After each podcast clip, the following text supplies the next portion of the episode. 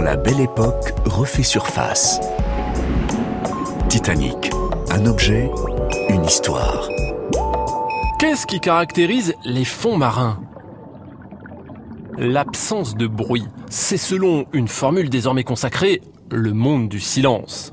Alors quand on est instrument de musique ou partition, vous comprendrez le soulagement à être arraché des entrailles de l'épave du Titanic. Ce fut le cas d'une clarinette retrouvée dans une sacoche de cuir lors de l'expédition conjointe de RMS Titanic et de l'Ifremer en 1993. Dans le sac, on a également retrouvé une partition, The Land of Romance, un morceau composé par Karl Orschna, connu à l'époque pour des comédies musicales à succès à Broadway. Le propriétaire, un musicien amateur, s'appelait Howard Irwin.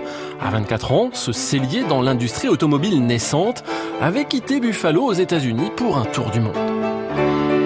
Malgré les années passées sous l'eau, la partition est presque intacte et n'attend que d'être parcourue par un musicien. Ceux du Titanic, les huit officiels qui composaient un trio et un quintet chargés d'animer la traversée n'avaient eux pas de partition. Ils devaient connaître par cœur tout le répertoire exigé par la White Star Line. Musique classique, valse, foxtrot ou encore ragtime, style à la pointe de la mode. Et ces musiciens ont assuré le spectacle jusqu'au bout. C'est devenu l'une des images d'épinal du naufrage du Titanic. Huit musiciens réunis sur le pont et enchaînant les morceaux pour rassurer les passagers. D'ailleurs, de nombreux témoignages rapportent que leur présence a contribué à faciliter les opérations d'évacuation.